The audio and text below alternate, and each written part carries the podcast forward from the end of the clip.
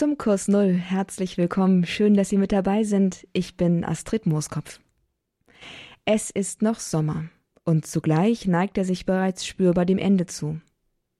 Gerade im Übergang der Jahreszeiten merken wir, dass sich das Leben nicht festhalten lässt. Wenn es Frühling wird, ist das ein schönes Gefühl. Es riecht nach Aufbruch, nach Neuem, nach Verheißungsvollem. Mit dem Spätsommer und dem Übergang in den Herbst wechselt das.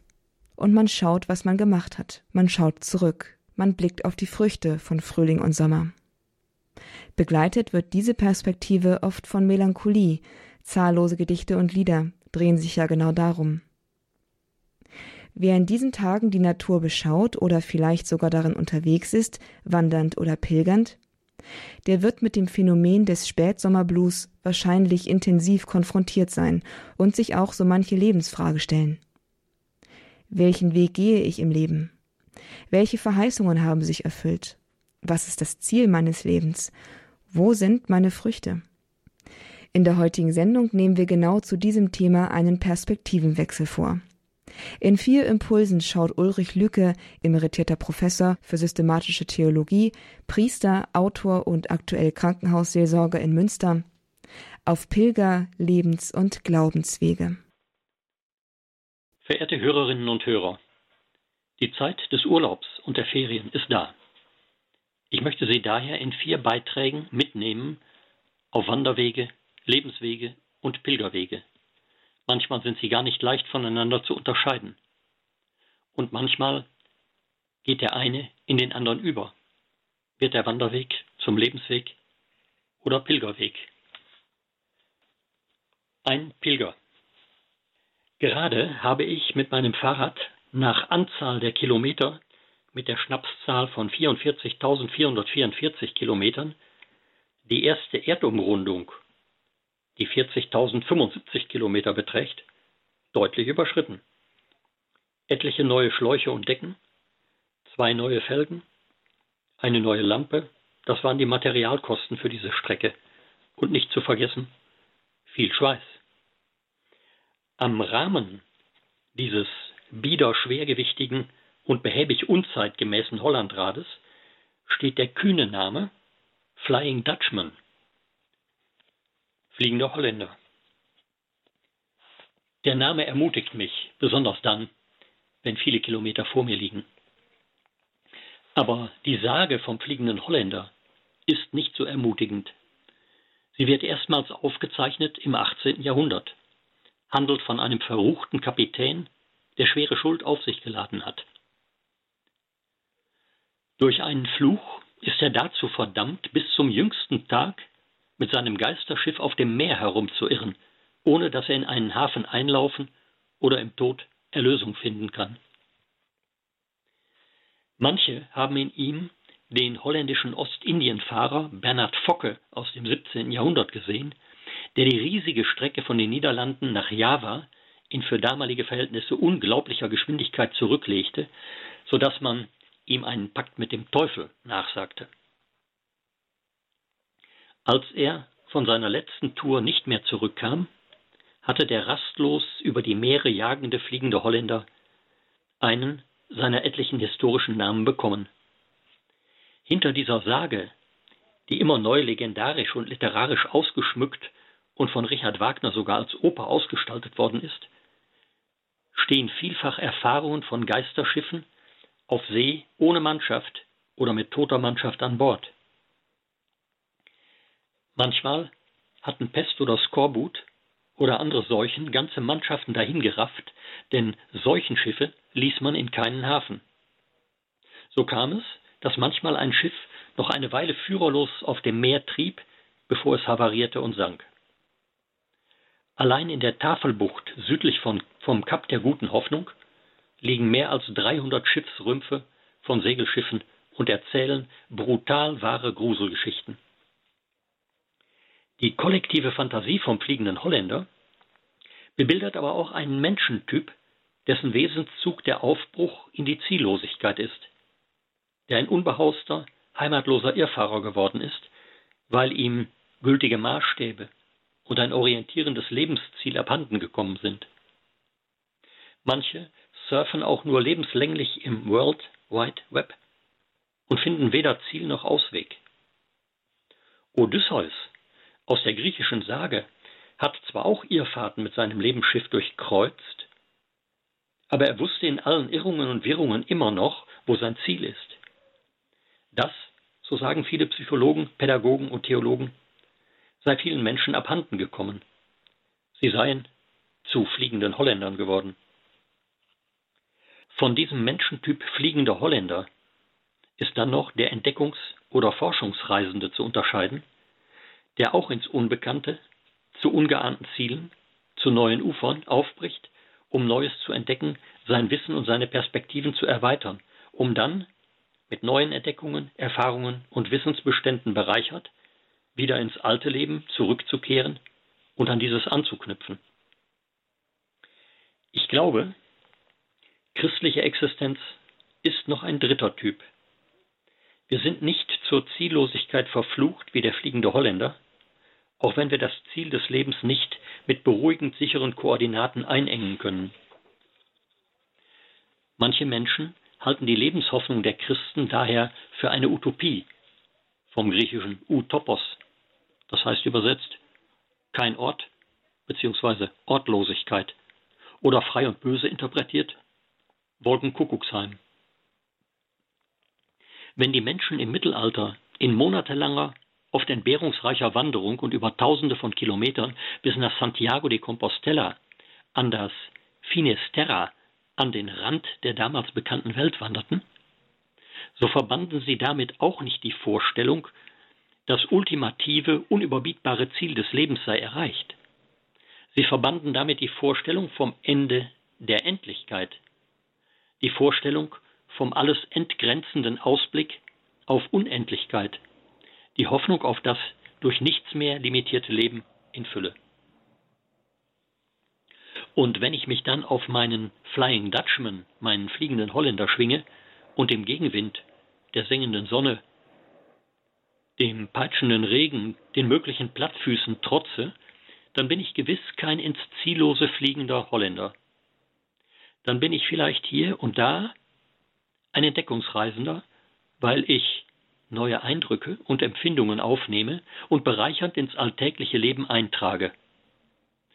Vor allem aber bin ich ein Homoviator, ein Pilger, ein Mensch, der sich seiner Existenz im Durchgang und Übergang zur verheißenen Lebensfülle bewusst wird.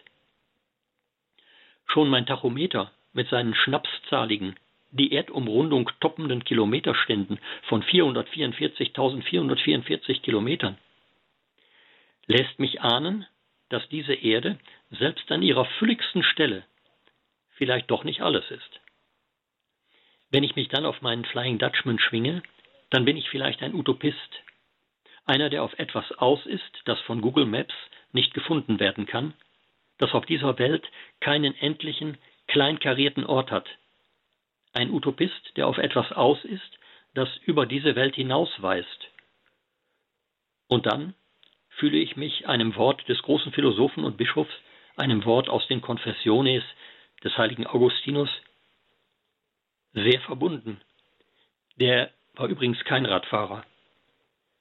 Er sagt, was soll es mir, wenn einer das nicht fassen kann?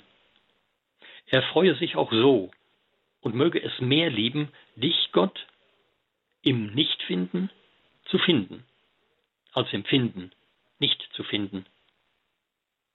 Denn unruhig ist unser Herz, bis es ruht in dir, mein Gott.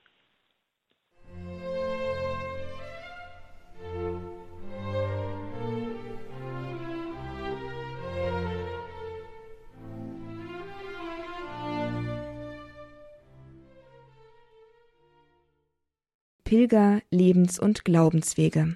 Auf denen sind wir heute im Kurs Null bei Radio Horeb mit Ulrich Lücke unterwegs. Herzlich willkommen zurück in der Augustausgabe der Sendereihe Perspektivenwechsel. Ich bin Astrid Mooskopf. Ulrich Lücke, emeritierter Professor, Autor, Priester, Krankenhausseelsorger. Er hat vier Impulse zu diesem Thema vorbereitet und damit geht es hier jetzt weiter. Dem Herbst entgegen. Gerade war ich heimgekehrt vom Urlaub, nicht aus fernen überseeischen Gefilden, sondern von einem 14-tägigen heimatlichen Wanderurlaub. Ein gutes Stück auf dem Hermannsweg durch den Teutoburger Wald bin ich mit einem Freund gewandert und anschließend den Rothaarsteig im Sauerland von Brilon nach Dillenburg nebst zusätzlicher Westerwaldschleife. Gut 250 Kilometer. Heimgekehrt bin ich eigentlich nicht erst am letzten Urlaubstag, sondern eigentlich schon am ersten Urlaubstag, denn ich habe mich ja zur Heimat hingekehrt, bin in heimatliche Gefilde eingekehrt, habe mich um die Heimat gekehrt. Mir fiel wieder neu auf, wie unglaublich schön und reich unser Land ist. Reich an stillen, verschlungenen Wegen, reich an immer neuen Landschaftsperspektiven, reich an Pflanzen und Tierarten, reich an Geschichte und Kultur. Weit mehr als 100 Pflanzen habe ich am Wanderweg bestimmt. Vögel und Falter, Wiesen und Wälder mit dem Fernglas erspäht. Das nur Sekunden oder Minuten währende Gewölk und das Millionen überdauernde Gestein mit Andacht bewundert. Als der Sommer satt und selbstzufrieden in seinem Höhepunkt ruhte, sind wir losgewandert. Und dann haben wir gesehen, gerochen, geschmeckt, gefühlt, wie ihm Tag für Tag ein neuer Schuss Herbst hinzugefügt wurde, eingeflößt wurde, beigemengt wurde. Mir kam beim Wandern ein in Kindertagen gelerntes Gedicht von Rolf Denecke in den Sinn. Dem Herbst entgegen. Der Tag wird kürzer, schwer die Nacht.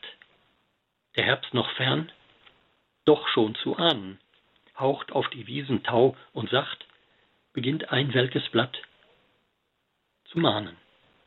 Nur eines erst. Der Sommer stirbt. Tags glühen Farben noch und Brände.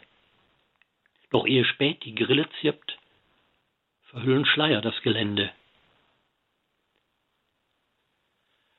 Auch sie von kühler Feuchte schwer. Es reift, die frühen Äpfel fallen. Bald ist der Garten wieder leer und kalte Schatten drohen allen, die wähnten, ohne Maß und Zwang nur immer selig fortzuspielen. Sie horchen auf, benommen, bang, weil dumpf die frühen Äpfel fielen. Nicht nur der Sommer geht alljährlich wie ein Lehrstück für uns dem Herbst entgegen, auch wir gehen über unseren Zenit hinaus dem Lebensherbst entgegen. Wir sollten die Mahnung und die Warnung aus der Natur wahrnehmen und ernst nehmen.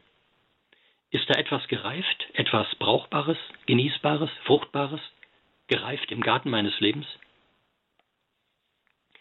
Manchmal, wenn ich die Todesanzeigen durchschaue und dabei Menschen entdecke, die weit jünger sind als ich, eine Übung, für die ich als Jugendlicher meine Eltern früher nachsichtig belächelt habe, dann muss und kann ich mir auch gesagt sein lassen, die wähnten, ohne Maß und Zwang nur immer selig fortzuspielen, sie horchen auf, benommen Bank, weil dumpf die frühen Äpfel fielen. Kurz vor meinem Urlaub hatte der Propst mir und den beiden emeritierten, aber rüstigen Mitbrüdern für zwei Monate die Gottesdienste an den fünf Kirchen unserer Pfarrgemeinschaft verteilt. Jeder hatte sich tapfer seinen Kalender mit den voraussehbaren Diensten, Trauungen, Taufen, Jubiläen, Sonn- und Werktagsmessen vollgeschrieben. Den Platz für die unvorhersehbaren Dienste wie Krankensalbung, Trauerbesuche, Beisetzung füllt uns ja ein anderer im Kalender aus. Als ich nun beschwingt aus dem Urlaub heimkomme und die Post durchsehe, da fällt mein Blick auf eine Todesanzeige. Wie vom Schlag gerührt sehe ich da und lese. Einer der drei Kollegen ist am Tag nach meinem Urlaubsbeginn gestorben und schon begraben.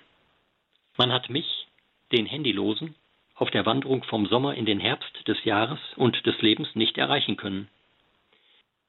In der Traueranzeige erinnert der Bischof an die konkreten Lebensdaten und Dienste des Verstorbenen und fügt in wohltuender Gleichförmigkeit hinzu, Gott, der Herr, hat am Sohn zu vielten unseren Mitbruder aus diesem Leben heimgerufen. In Dankbarkeit für das Glaubens- und Lebenszeugnis von XY bitte ich die Mitbrüder, mit mir des Heimgegangenen im Gebet und bei der Feier der heiligen Eucharistie zu gedenken. Er wurde heimgerufen. Er ist heimgegangen. Und er hat, wie ich glaube, heimgefunden. Er hat nach den vorübergehenden Beheimatungen dieses Lebens die endgültige Heimat gefunden, in dem Gott der Anfang und Ziel unseres Lebens ist und dessen Güte er ein Leben lang verkündet hat.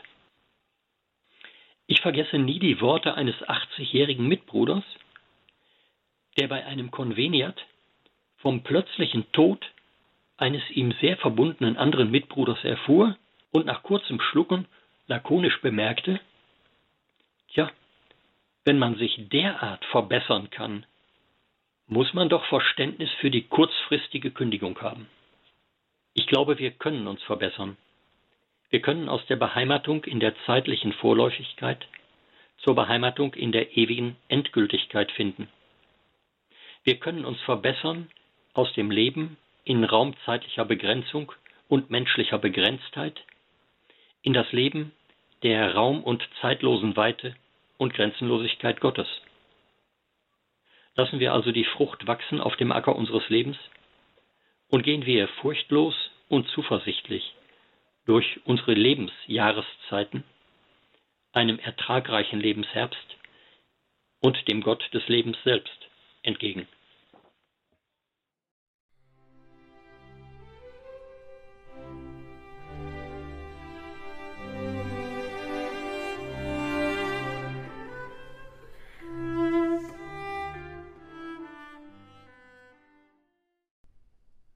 Sie haben eingeschaltet im Kurs Null bei Radio Horeb zu Perspektivenwechsel, Pilger, Glaubens- und Lebenswege. Das ist unser Thema und dazu hören wir gerade Ulrich Lücke. In vier Impulsen widmet er sich unseren Fragen nach Sinn und Ziel unseres Lebens, die sich uns oft gerade im Spätsommer und mit dem beginnenden Herbst stellen, wenn die Natur den Zenit ihrer Blüte hinter sich zu lassen beginnt. Herbstliche Pilgerfahrt Seit etlichen Jahren nehme ich an der Radwallfahrt von Aachen nach Kevela teil. Im vorigen Jahr kam mir der Spätsommer besonders herbstlich vor. Und immer wieder kam mir beim stundenlangen Radeln durch die abgeernteten Felder ein Gedicht von Georg Trakel in den Sinn. Überschrieben ist es mit Verfall. Am Abend, wenn die Glocken Frieden läuten, folg ich der Vögel wundervollen Flügen, die lang geschart gleich frommen Pilgerzügen, entschwinden in den herbstlich klaren Weiten. Hinwandelnd durch den dämmervollen Garten, träum ich nach ihren helleren Geschicken und fühl der Stunden weiser kaum mehr rücken, so folg ich über Wolken ihren Fahrten. Da macht ein Hauch mich von Verfall erzittern, die Amsel klagt in den entlaubten Zweigen. Es schwankt der rote Wein an rostigen Gittern. Indes wie blasser Kinder Todesreigen um dunkle Brunnenränder, die verwittern, im Wind sich fröstelnd blaue Astern neigen. Da klingt beides an, was uns im Herbst bewegen kann. Herbstlich klare Weiten und scheinbare Zeitlosigkeit einerseits – sowie Verfall und begrenzte Zeit andererseits. Angesichts von Herbst und Lebensherbst fragt man sich, was von der blühenden Vielfalt unseres Lebensfrühlings ist denn zur Reife und Frucht gekommen? Was alles ist in der Hitze des Lebenssommers verdorrt? Was ist realistischerweise noch an Frucht zu erwarten im Lebensherbst? Wer im Frühling oder Sommer des Lebens steht, sollte nichts auf den Herbst vertagen, nach dem Motto Leben tue ich später. Friedrich Rückert hat das in seinen Herbstliedern so bedichtet. Herz, nun so alt und noch immer nicht klug, hoffst du von Tagen zu Tagen, was dir der blühende Frühling nicht trug, werde der Herbst dir noch tragen. Die unerfüllten Wünsche des Lebenssommers in den Lebensherbst zu vertagen, nimmt auch diesem die Klarheit und Weite und macht ihn zu einer hektischen, verzweifelten Jagd nach dem nicht gelebten oder auch nicht mehr lebbaren Leben. Viktor Frankl, der Begründer der Logotherapie, hat mehr als einmal eine Verteidigungsrede für das Vergangene und seine bleibende, sinnstiftende Bedeutung gehalten. Er schreibt Für gewöhnlich sieht der Mensch nur das Stoppelfeld der Vergänglichkeit. Was er übersieht, sind die vollen Scheunen der Vergangenheit. Im Vergangensein ist nämlich nichts unwiederbringlich verloren, sondern alles unverlierbar geborgen. Unverlierbar geborgen. So sagen wir Christen, ist das Vergangene in Gott. Andererseits mag es auch sein, dass mir mein Lebensherbst fruchtlos und dürftig vorkommt, dass ich mir selbst im Blick auf meine Lebensernte ein vernichtendes Urteil sprechen möchte oder müsste. Dann ist es tröstlich zu wissen und sich sagen zu lassen, nicht mein Urteil über mich, sondern sein, sprich Gottes Urteil über mich, ist maßgebend. Und der, auf dessen Urteil es ankommt, ist nach Paulus der Vater des Erbarmens und der Gott allen Trostes. So steht es im zweiten Korintherbrief. Und es ist gut zu wissen, dass nicht die Trostlosigkeit eines menschlichen Urteils, sondern die Tröstlichkeit des göttlichen Urteils maßgeblich ist. Werner Bergengrün hat in einem seiner Gedichte, übertitelt Die himmlische Rechenkunst, die ganz auf Gott setzende tröstliche Gelassenheit in Verse gebracht. Die himmlische Rechenkunst. Was dem Herzen sich verwehrte, lass es schwinden, unbewegt. Allenthalben das Entbehrte wird dir mystisch zugelegt. Liebt doch Gott die leeren Hände, und der Mangel wird Gewinn. Immer da enthüllt das Ende sich als strahlender Beginn. Jeder Schmerz entlässt dich reicher, preise die geweihte Not, und aus nie geleertem Speicher nährt dich das geheime Brot. Mir sagt das, mach Frieden mit deiner eigenen defizitären Geschichte. Du kommst nicht zu kurz. Gott liebt auch die leeren Hände, denn sie sind frei und offen für die Fülle, die nur er schenken kann und schenken will. Wer das Ende der eigenen Planung, Vitalität, Macht und Kompetenz in Gottes Hände legt, erfährt im eigenen Ende den von Gott gefügten Beginn. Erfährt im eigenen Ende die von Gott verfügte Vollendung. Wenn wir kritisch aufrechnen, was wir selbst getan und unterlassen haben, dann haben wir eines noch nicht auf der Rechnung. Die Unberechenbarkeit und Unermesslichkeit der Güte Gottes. Eine solche herbstliche Radtour, erst recht, wenn sie in religiöser Offenheit geschieht, erspart uns nicht die Mahnung, an den Verfall und die begrenzte Zeit zu denken. Aber sie zeigt uns auch die herbstlich klare Weite und die Zeitlosigkeit der Güte Gottes. Und dann versteht man vielleicht auch, was Hermann Hesse meinte mit seinem auf den September gemünzten Gedicht Höhe des Sommers. Entreiß dich, Seele, nun der Zeit, entreiß dich deinen Sorgen und mache dich zum Flug bereit in den ersehnten Morgen.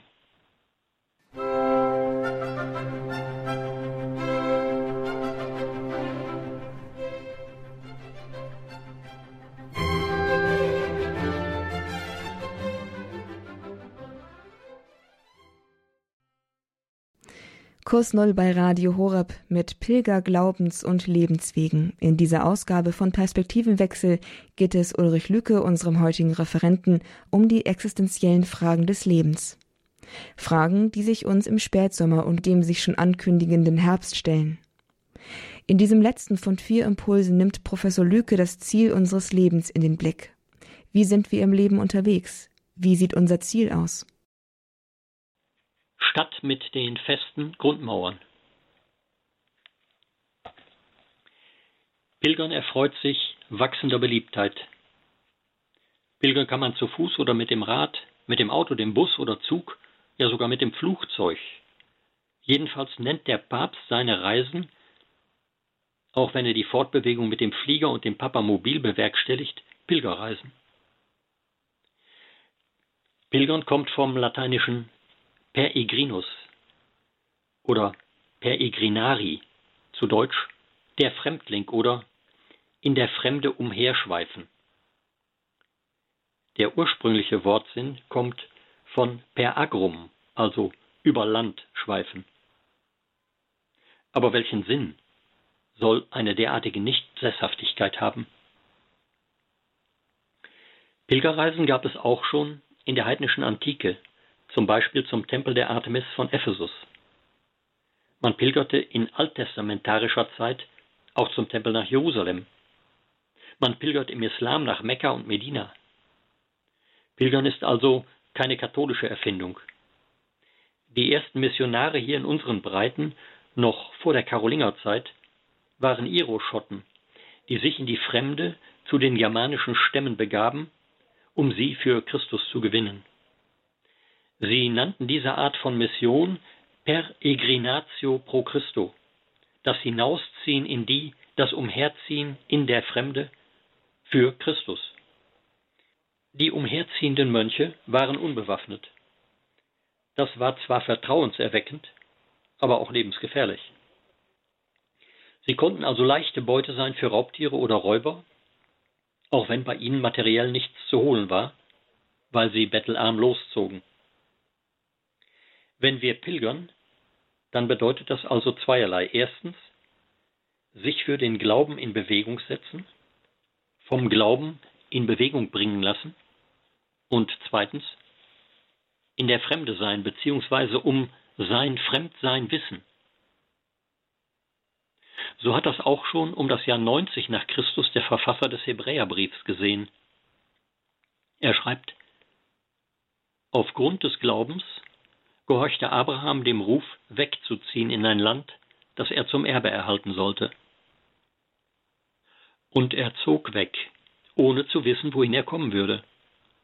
Aufgrund des Glaubens hielt er sich als Fremder im verheißenen Land wie in einem fremden Land auf und wohnte mit Isaac und Jakob, den Miterben derselben Verheißung, in Zelten.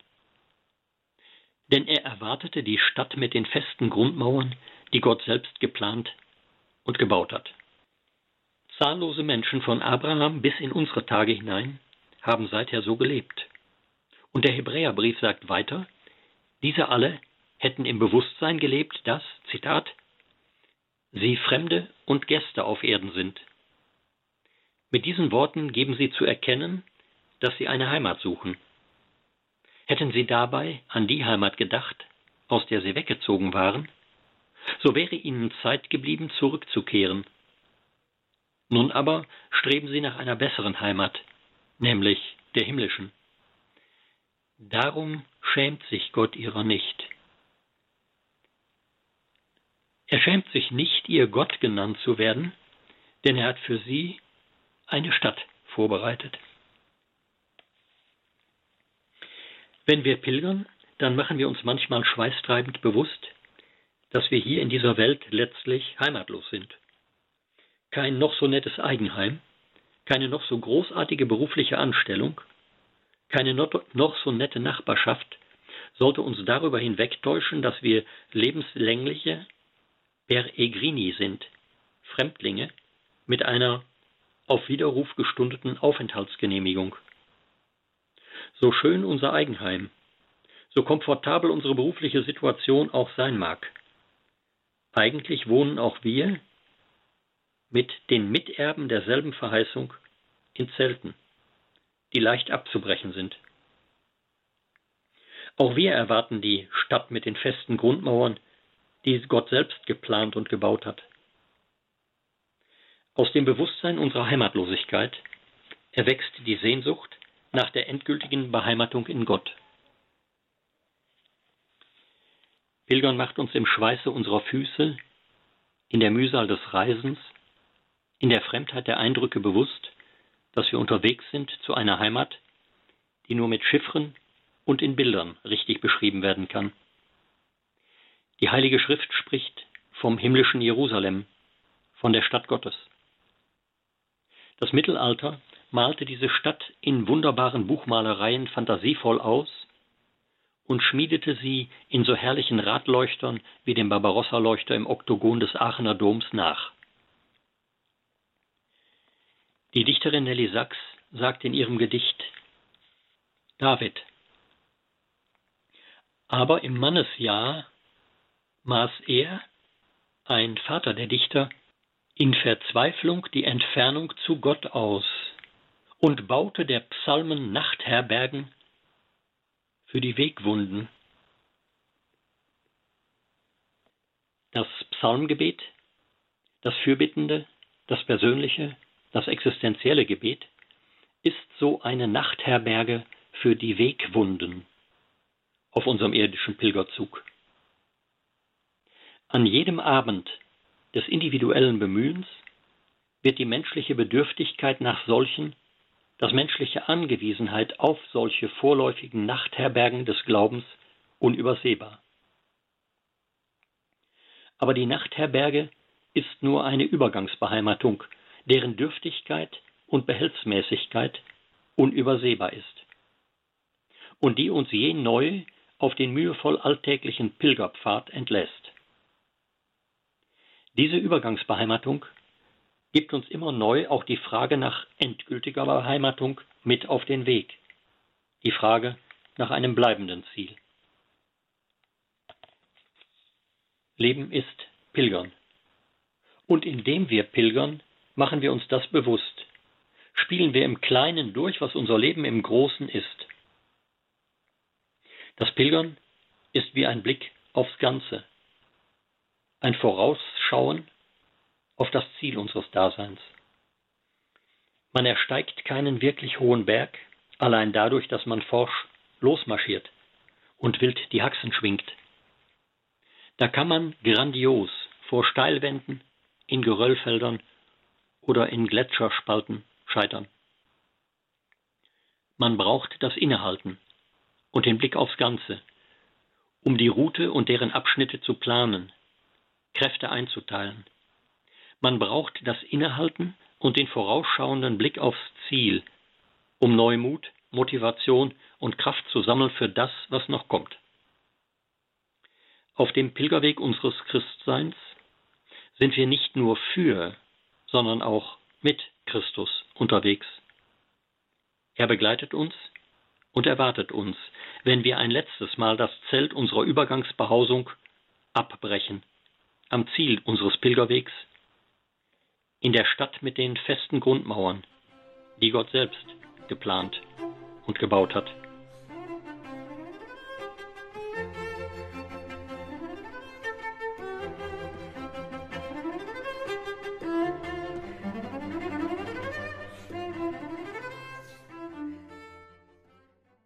Pilger, Lebens, Glaubenswege. Auf denen waren wir mit Professor Ulrich Lüke heute im Kurs Null bei Radio Horeb unterwegs. Wir sind dem Spätsommerblues nachgegangen und haben die Lebensfragen, die sich in dieser Zeit oft stellen, an uns herangelassen. Ulrich Lüke, er ist Priester, emeritierter Professor für systematische Theologie, Autor und Krankenhausseelsorger.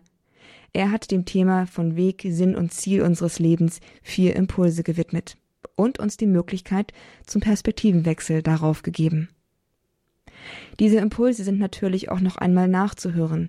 Entweder Sie bedienen sich des World Wide Web und besuchen die Radio Horeb Internetseite unter www.horeb.org. Dort in der Mediathek in der Rubrik Kurs Null finden Sie diese Sendung in Kürze. Oder Sie können sich diese Sendung auch zuschicken lassen als CD. Melden Sie sich dafür ab Montag einfach bei den Kollegen vom CD-Dienst unter der Telefonnummer 08328 921 120. Liebe Zuhörer, zum Ende dieser Sendung wünsche ich Ihnen, dass Sie aus der Sendung den Mut mitnehmen, sich Ihren Lebensfragen zu stellen, die vielleicht bei Ihnen hochkommen. Mut einfach deshalb, weil Sie, weil wir auf unserem Lebensweg nie allein sind. Jesus ist immer dabei. Und er versteht mit Sicherheit, wie man sich fühlt, wenn das Leben hier auf Erden nach weltlichen Maßstäben zumindest nicht allzu aussichtsreich erscheint oder im Rückblick sogar vielleicht erfolglos zu sein scheint. Die Antwort Gottes darauf war die Auferstehung. Und in diesem Sinne, liebe Zuhörer, freue ich mich, dass Sie mit dabei gewesen sind beim heutigen Kurs Null hier bei Radio Horeb und ich wünsche Ihnen auch viel Freude mit dem weiteren Programm, mit weiteren Sendungen, die Sie bei uns finden werden, die Sie durch ein Leben mit Gott begleiten. Mein Name ist Astrid Mooskopf, hier ist Radio Horeb, Leben mit Gott.